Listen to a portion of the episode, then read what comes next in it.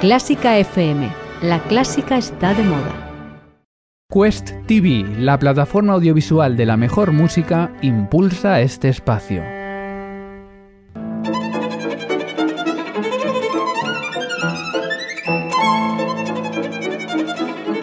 Hoy toca con Carlos Iribarren.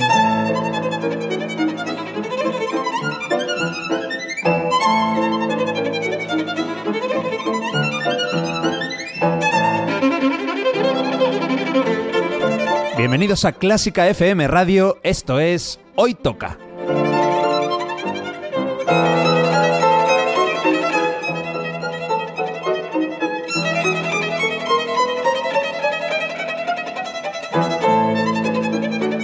Vamos a escuchar música de calidad, de primera categoría. Algunas piezas son conocidas, otras no tanto, pero todas tienen algo en común. A mí me encantan. Espero que disfrutéis escuchándolo tanto como nosotros haciéndolo. Y por cierto, podéis y debéis seguirnos en Twitter, en Facebook y en Instagram. Esto es Clásica FM Radio.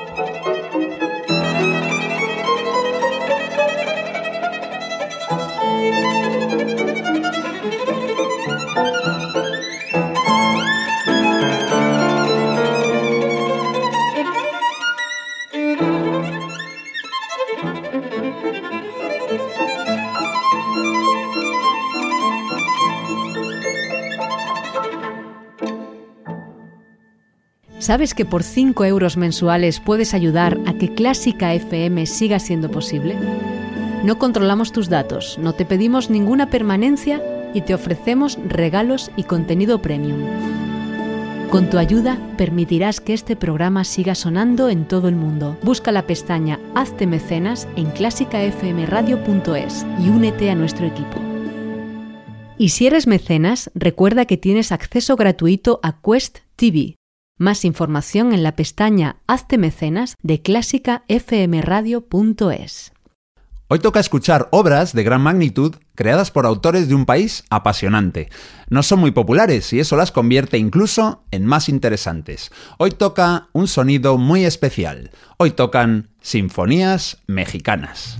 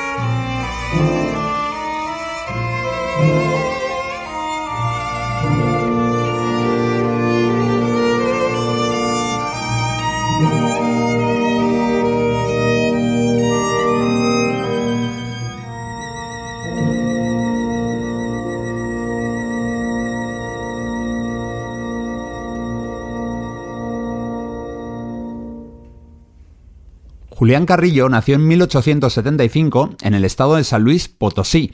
Sus ascendientes eran indígenas y a los 20 años ingresó en el Conservatorio Nacional de Música Mexicano. Su primera sinfonía en re mayor es de 1901 y de ella hemos escuchado el Andante Sostenuto, interpretado por la Orquesta Sinfónica, precisamente de allí, de San Luis Potosí, con José Miramontes Zapata con la batuta. Mario Mora, ¿cómo estás? ¿Qué tal, Carlos? Pues, Vaya comienzo bonito. Sí, y, y, interesante porque yo cuando has anunciado las sinfonías mexicanas que tanto estábamos esperando todos, incluido algún seguidor de Facebook, ¿eh? arroba, ¿Ah, arroba Magdalena Arrepentida, hace un par de semanas que anunciaste que iba a ocurrir esto, ya dijo, hermoso programa, ya espero con ansias el de Sinfonías Mexicanas. Espero que no se arrepienta Magdalena Arrepentida. Así que Magdalena Arrepentida, espero que lo disfrutes también. Y yo tenía curiosidad de a ver a qué suena. Porque, claro. ¿Te ha recordado a alguien, algún compositor? Porque ahora voy a leer algo que. Mira, al ambiente, fíjate, yo estaba esperando un poco eh, por ejemplo, hay una compositora que el otro día Ana Laura Iglesias en su querido programa, mucho más que Mozart, le dedicó un programa. Sí. Que, ¿cómo se llama? Esta, esta americana. Eh, Meredith Florence. Eh, Florence Price. Florence Price. Eh, que, y me esperaba esa sonoridad, porque Florence Price es de, es de Estados Unidos, pero del sur, de. Hmm. inmigrante y además bueno estrenó muchas obras también en, sí y me esperaba un poco esa sonoridad hoy, pero me ha sorprendido a que me suena más europeo que otra cosa. Bueno, ah, te digo a lo que me ha sonado a mí, me recuerda a lo que el viento se llevó. Ah. Sí, hay un momento ahí el... Bueno, pero esto es previo, o sea, que se habrían copiado. Por supuesto, esto es previo. Pero, eh, no, te preguntaba si te recordaba algún compositor, si me podías decir uno, europeo, romántico, porque esta em, música más romántica no puede ser, vamos. A veces algún tinte a, a Rachmaninoff. Vale, vale, déjalo ahí. Eh, no, es lo que querías escuchar. No, no, era por si acaso coincidías con Francesc Serracanta, que ah. tiene su propia opinión. Eh, ¿Sabes dónde compuso la Pero quiero, quiero conocerla, la ahora, te la digo. Pues en Potosí, ¿no? No, en San Luis Potosí, no, en Leipzig. Ah, sí. En Alemania. ¿Por qué? Porque el presidente de México, de aquella época, claro, del que hemos hablado alguna vez, Porfirio Díaz, le escuchó tocar y le dio una beca para estudiar en Alemania. Ah. ¿Mm? o sea que... pero estaba, estaba estudiando en Alemania como intérprete, entiendo. No sabemos. No lo sé, pero desde luego compuso su primera sinfonía. Eh, la compuso con... Es de 1901 y nació en 75. Tenía 26 años cuando se estrenó. Bueno. Y hay que agradecer a un sello discográfico sueco que se llama Sterling, porque eh, en su día se dedicaron a grabar un montón de discos de música romántica y puede que no la tuviéramos grabada o a nuestra disposición si no es por los suecos Sterling. Porque escarbaron en ese repertorio que nadie conoce, que yo no conocía.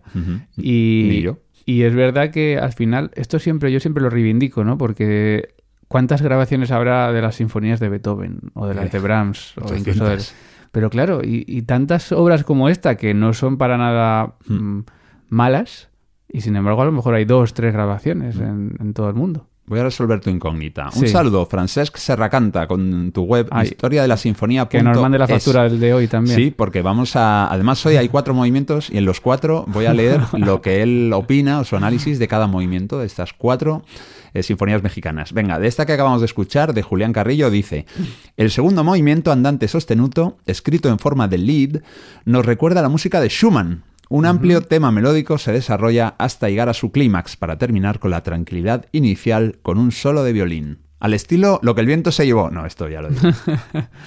bueno, sí, a ver, es romántico, es centroeuropeo. Mm, yo creo que para mí es un poquito posterior, porque de hecho el, hecho de que suene a banda sonora, Schumann mm. no suele sonar a banda sonora, no suena muy agradable y muy, muy romántico, pero no a banda sonora. Esto tiene un toque por eso yo he dicho Rachmaninoff, porque si piensas, por ejemplo, en esos lentos de las sinfonías y tal, que son así tan bonitos. Y el del concierto para piano número 2, es que se, eso se ha utilizado en películas. Claro, se acerca un poquito más a banda sonora como esto, ¿no? Que mm. podría ser, ¿no? Pero bueno, eh, sí, y lo de forma lead, te lo explico rápido, es que eh, si hablamos en, en letras por sección, es decir, sección A, sección B y vuelve la sección A.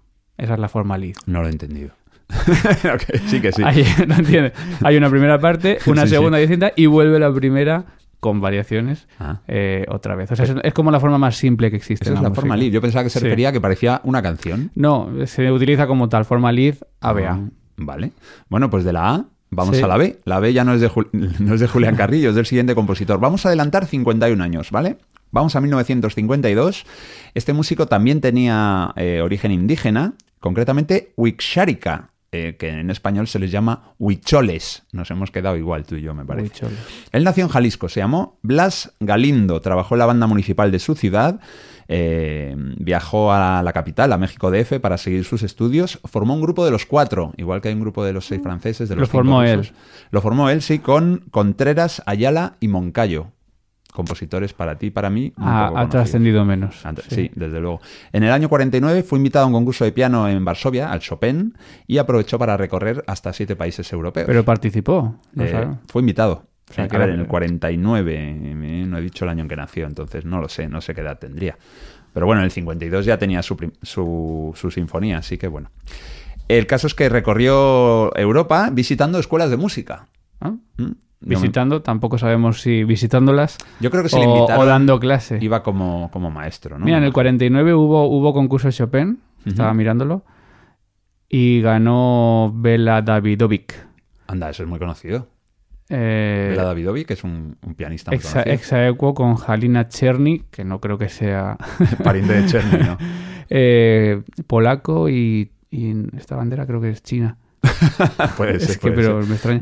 Y, pero no hay, no hay ningún mexicano aquí en los premiados. Bueno, o sea, que igual fue, pero no... no Igual fue como invitado Sí, sí. especial, ¿no? Desde México. Bueno, luego estudió en Estados Unidos, ni más ni menos que con Aaron Copland, y compuso obras, atención, para mariachi y orquesta. Ostras. Toca- mariachi, pero mariachi en singular. Sí, mariachi y O orquesta. sea, no un grupo de mariachis. No, es que el mariachi, bueno, yo creo, a ver, esto Será un cantante. Un experto, un cantante con una guitarra. Bueno, igual que hizo Falla que metió un, Es un solista, una igual que un- cantadora en, en una de las En el amor brujo. el amor brujo. Claro, lo Sí, mismo que fuego fatuo, lo mismito es el querer. Ándale, Mario. Bueno, va, te voy a leer ahora lo que opina Francés Serracanta Venga. para este movimiento. Es un alegro con brío de la sinfonía breve. Es una sinfonía súper breve, ¿vale? En, en tres movimientos. Es una sinfonía para cuerdas, además. El tercer movimiento, el que vamos a escuchar, el último, emplea un tema vivo y folclórico que contrasta con el segundo, que es de carácter lírico. Se desarrolla mediante el uso del contrapunto, esto ya explicaste lo que era, uniéndose con la recapitulación. El tema inicial sirve de coda, así que el tema inicial suena al final. A, B, A. A ver, A, recapitulación y coda otra vez A. Vaya por ello, ya se ha complicado. Bueno, la Orquesta Sinfónica de la Universidad Nacional Autónoma de México, dirigida por Eduardo Mata, nos trae este alegro con brío de la Sinfonía Breve de ese compositor que vino a Europa y también se fue a Estados Unidos, Blas Galindo.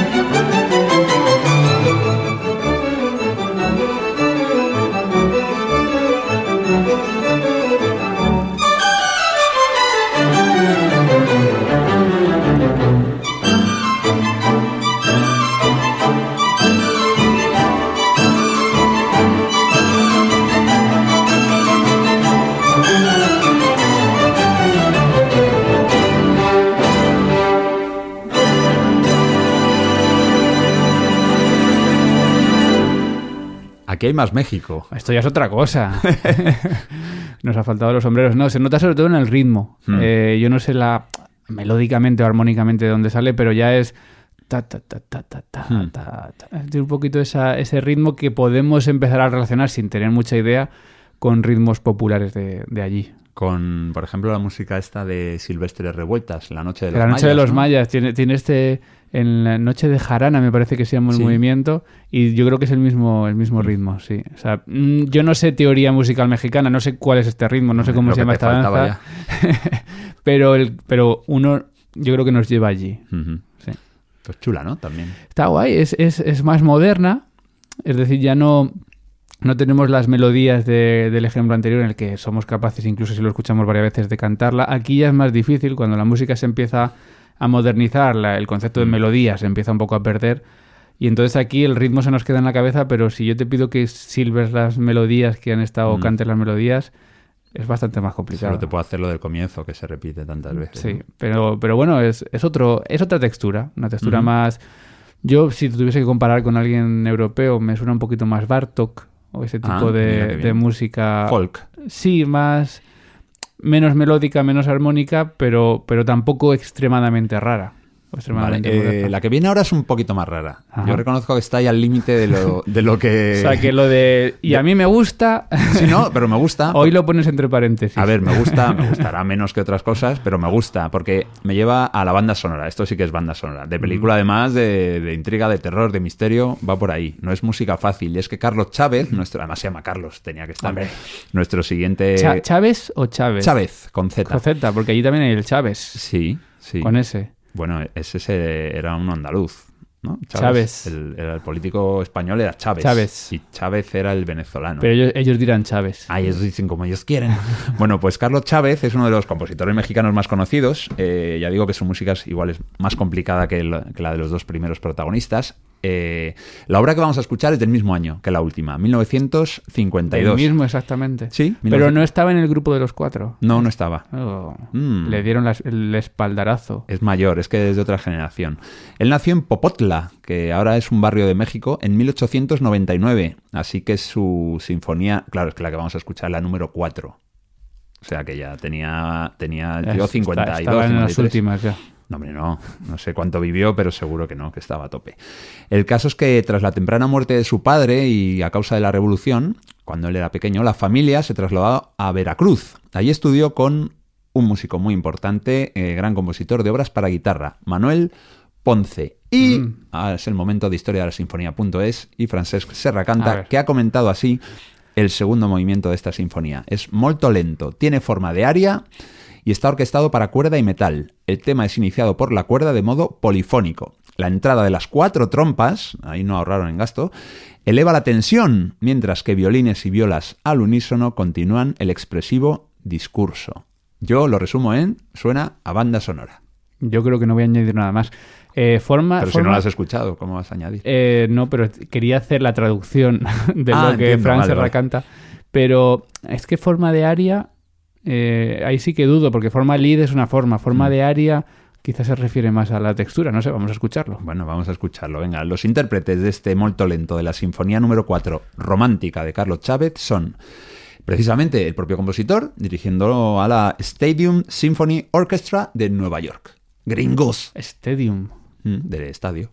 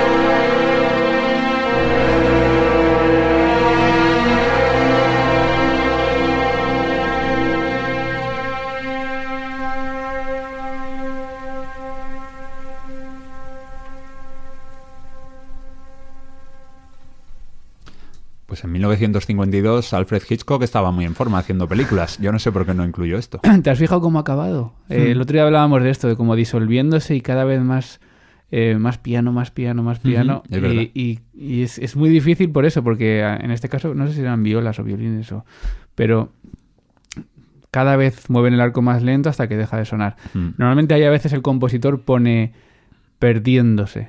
¿Ah, sí? Sí, ¿En perdiéndose? Ah, en perdiéndose. italiano. Entonces es muy curioso porque es hasta que se, hasta que se deje de oír. Sin, Bueno. sin, sin contar casi. Bueno, ¿y qué te ha parecido? Pues Eh. bien, a mí me ha llevado. No, no, bien. A ver, yo no yo- a mí esta música no me. Tú eres más exquisito con la música del siglo XX que yo, me parece. ¿Qué quieres decir? Pues que.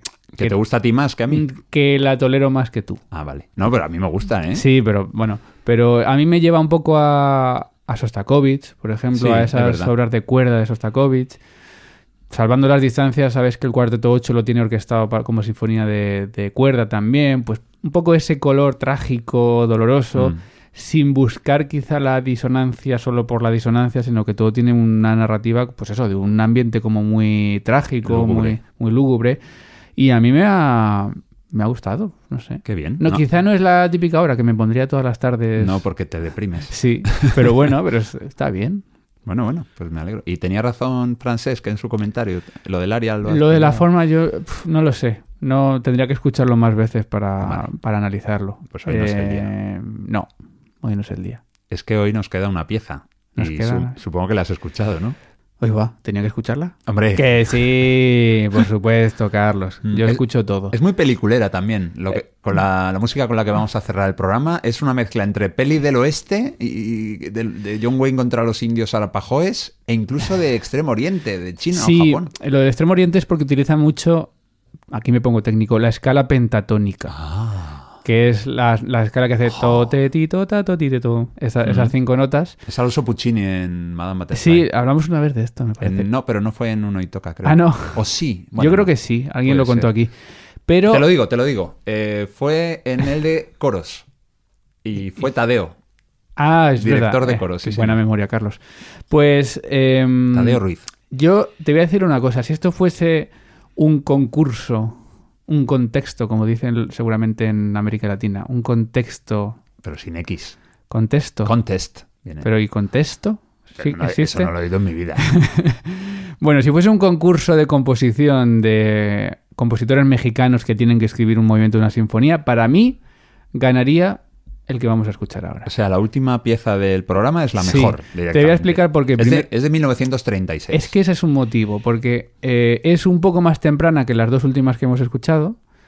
Y sin embargo, es mucho, para mí es mucho más personal. O sea, es de estas cosas en las que no encuentras a qué suena, a quién suena, a qué época suena, a qué. O sea, es, es- creo que es muy personal, creo que es muy imaginativo, rítmicamente es súper elaborado Sí. y tiene todo como, como mucha creatividad. Y así, a mí eso me, me atrae. Y luego es, es, es, es guay de escuchar, si me Sí, permite la muy palabra. guay, muy Sí. guay. Vamos a presentar al autor, Candelario Huizar. Él nació en Zacatecas, 1883, y aprendió a tocar la guitarra de oído. También aprendió el violín y la trompa. Y esta trompa la tocó en el ejército, porque se incorporó al ejército mexicano tras la entrada de Pancho Villa en su ciudad, Jerez de García Salinas. En cuanto a la opinión de Francesc Serracanta de este movimiento, que es el primero, largo, piumoso, ancora piumoso, dice que está basado en música popular indígena. Ajá. Y tras uno- unos compases introductorios, la flauta india nos presenta un tema exótico y básico del movimiento. Esto es súper chulo. Después de unos compases más relajados en la sección intermedia, el ritmo va aumentando durante la recapitulación del tema principal. Em, sí. déjalo ahí, déjalo No, ahí. cuando he dicho la recapitulación, la recapitulación siempre es como la vuelta Sí. en, la, en la forma sonata se utiliza, no sé si aquí habrá forma sonata. Pero has dicho una cosa al principio que me estaba intentando acordar que se me ha olvidado. Tras unos compases introductorios, la flauta india. No, bueno, Música popular indígena. no, lo que iba a decir, no, lo que iba a decir es largo, piumoso, Ah, eso sí. ancora piumoso. Es Quiere la- decir que va a empezar más lento, que luego ves un poquito más movido y que luego es ahora un poco más movido. todavía, todavía. todavía. un poco más movido. es todavía. Es decir, que cada vez, cada vez va, va a ir más rápido y de hecho va a acabar como muy explosivo con Hmm. todos los metales y demás. Es buenísimo. A ver si os gusta, a ver si os llega, os lleva alguna película. A mí, desde luego, sí. Y a Mario, pues ya veis. Repite el compositor para los que tenemos mala memoria. Candelario Wizard. Wizard con G. No, con H. Wizard. Wizard. Sí. No de Wiza, del futbolista. No. Wiza. eh, Dani Wiza. Y también había unos ambientadores que, que- que anunciaba, creo que era Pit- Pitita Ridruejo de la nobleza, que era Wizard.